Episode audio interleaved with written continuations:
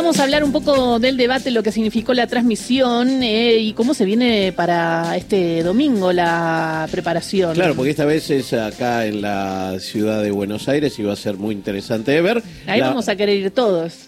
Eh, sí, es interesante estar ahí. Ves, ves algunas cosas que no se ven en la transmisión. Hay que decir que la transmisión tuvo grandes momentos y que sobre todo fue una muy interesante producción, pero tuvo este, mucho rating, eh, eh picos de 42, 35 puntos en líneas generales, demostrando que había mucho interés. Y lo interesante de la apuesta y de la apuesta de la ley del debate es eh, también el espacio que le da a esa transmisión, que también tiene una particularidad. Este, si bien hay una Cámara Argentina de Productoras Independientes de Televisión, la transmisión se hace desde la televisión pública hay de todos los sistemas, ¿no? Y Radio Nacional también. Entonces está Claudio Martínez, director ejecutivo de la televisión pública, para que nos cuente cómo fue la organización. Claudio, ¿cómo salió la transmisión desde tu punto de vista, ¿no? ¿Era lo que esperabas? ¿Cómo va? Buen día. Hola Gise, hola Horacio, a todos y todas los que están ahí en el piso y en la audiencia nacional. Buenos días. Este, bueno, sí, fue, una, una, una transmisión desde el punto de vista nuestro, ha salido muy, muy bien, estuvo muy eh, muy ajustada en términos técnicos, en términos televisivos. Eh, ya hay un saber que, que se viene acumulando eh, con, con los años. ustedes saben, bueno, a mí, particularmente me tocó ser el productor general de los debates anteriores, tanto el de 2015 de Argentina Debate, que fueron dos debates, y como el del 2019, ya con esta ley de debates obligatorios eh, organizado por la Cámara Nacional Electoral. La verdad que hay, hay algo que tiene que ver con la acumulación de, conocimiento eh, técnico y de cómo, cómo realizar este tipo de, transmisiones que son tan tan especiales, tan masivas, decía Horacio recién, con picos de 42 puntos de rating, o sea, estamos hablando de niveles de audiencia de, la selección nacional en el Mundial. O sea, mm. mucha gente. Mucha gente que excede lo que es el círculo de los que nos interesa la política y que estamos todo el tiempo mirando programas de, periodísticos, etcétera. O sea, cuando vos hablas de esos niveles de audiencia y estás hablando solo de lo que mide Ivope en el AMBA, no estás ponderando lo que lo que se ve en todas las provincias argentinas, estás hablando de un evento muy, muy masivo desde el punto de vista televisivo. O sea que bueno, eh, como decía Horacio, la, la ley de, debate, la 27337, que le da a la Cámara Nacional Electoral la, eh, la, la, obligación de, organizar los debates eh, al Ministerio del Interior de financiarlo, o sea, de poner el presupuesto, y a RTA, Radio y Televisión Argentina, de ser la organizadora en términos televisivos. Nosotros somos la unidad ejecutora de todo Ah. Ahí te perdimos, Claudio. Ahí está. Ah, son la unidad ejecutora de todo el debate. Ustedes le dan el aire, ¿no? Y ahí los canales privados pueden tomar o no la señal. No solo damos el aire, sino que además somos los que ejecutamos el presupuesto. Eh, hemos hecho licitaciones públicas para la contratación de todo lo que se vio: móviles, pantallas, luces, sonido, escenografía. Todo, todo ese despliegue eh, pasó por el área de, de, contrataciones de la televisión pública y, el control de, nuestras áreas de producción, técnica, etcétera, para garantizar que saliera como corresponde. Y la, y la Cámara Electoral toma, en, eh, digamos, en función de, la ley, dos decisiones. Una tiene que ver con que exista una producción independiente en manos de la Cámara Argentina de Productores Independientes de Televisión, buscando precisamente una, una, una producción que, que exprese distintos colores, si se quiere, o cierta neutralidad o pluralismo. Y por otro lado, busca que haya universidades públicas, que también son lugares donde, donde la diversidad y el pluralismo se expresan. En este caso fue la Universidad Nacional de Santiago del Estero, el domingo será la Universidad de Buenos Aires, el auditorio de, de la Facultad de Derecho.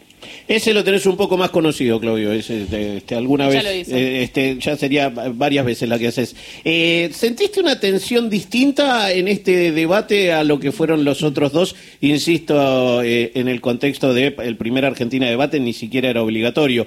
Eh, y, y- y ahí había como un, como un run run de que tenían que existir estos debates obligatorios. Ahora están estos debates obligatorios. Pero me parece que este fue eso, este, este, esta circunstancia de 35 puntos de rating, como, como otra instancia en los debates, ¿no? Sí, yo lo que percibo, Horacio, es que la cultura del debate va aprendiendo. Eh, fue, digamos, me, me- tocó participar con Argentina Debate del 2015, eh, fue muy costoso porque, claro, no estaban obligados los candidatos, de hecho Daniel Scioli no fue al primer debate, eh, y fue muy complejo lograr la confianza de, de todos y todas en ese momento para que participen, tanto ellos como los equipos de campaña. En el 2019, con una ley que lo convierte en obligatorio y que prevé sanciones, fue más sencillo, pero también el nivel de, de desconfianza sobre la organización y de que alguno pudiera sacar algún tipo de ventaja de manera irregular estaba presente.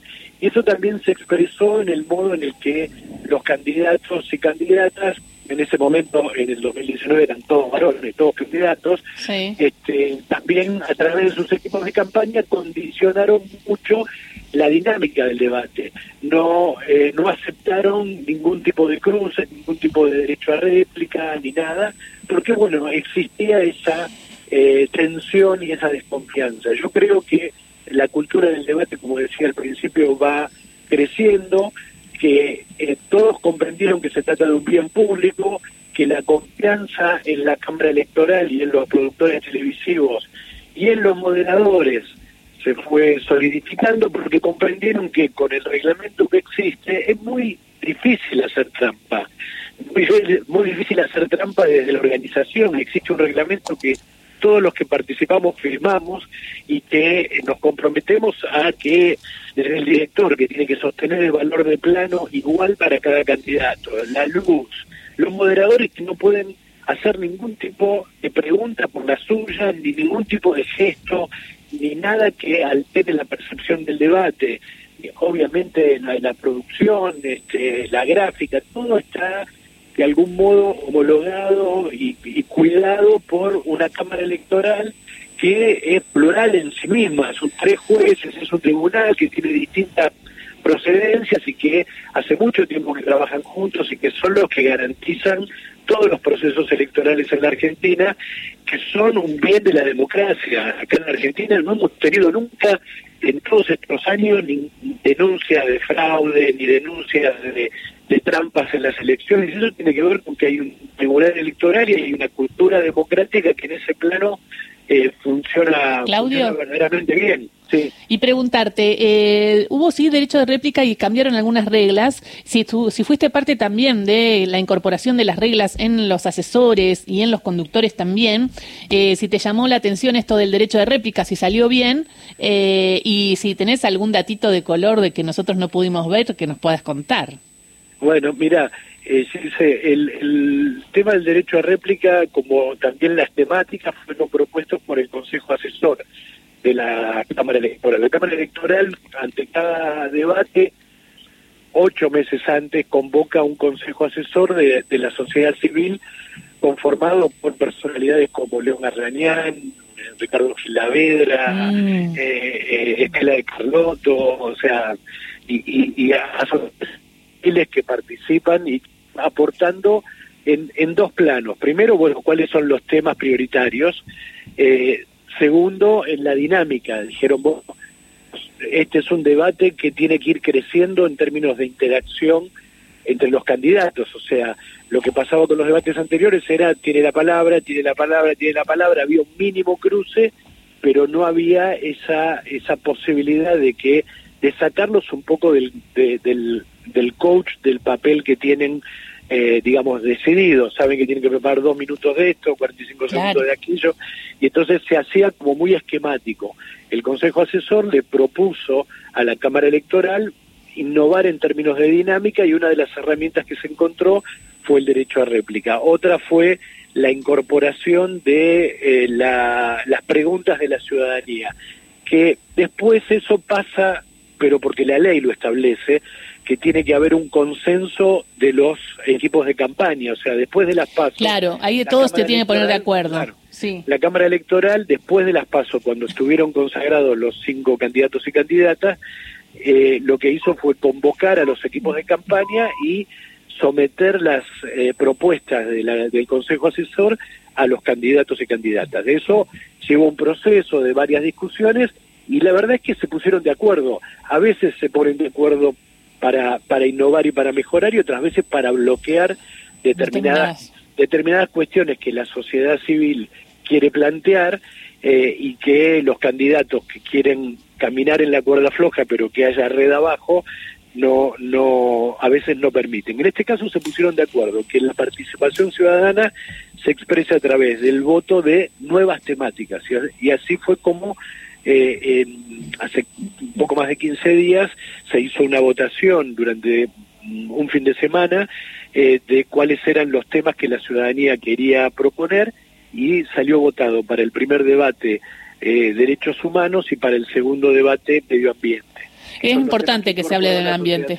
Bueno, muchísimas gracias, Claudio. Estamos atentos entonces. Eh, Radio Nacional va a estar transmitiendo un programa especial también el debate antes y después de todo lo sucedido eh, y bueno, y con todo eh, para derecho. Ahí la televisión pública y RTA presente y salió muy bien la primera transmisión. Beso grande. Bueno, muchas gracias. Sí, besos también para, para Horacio, para todos los los del equipo y es un placer siempre hablar con ustedes. Beso grande. Claudio Martínez, director ejecutivo de la televisión pública, contándonos un poco del debate, cómo fue en Santiago del Estero, eh, las reglas de la Cámara Electoral, eh, esto de cómo se hace el debate y hacia todos los ojos, ¿no? Que estarán el domingo en el segundo debate de candidatos a presidente.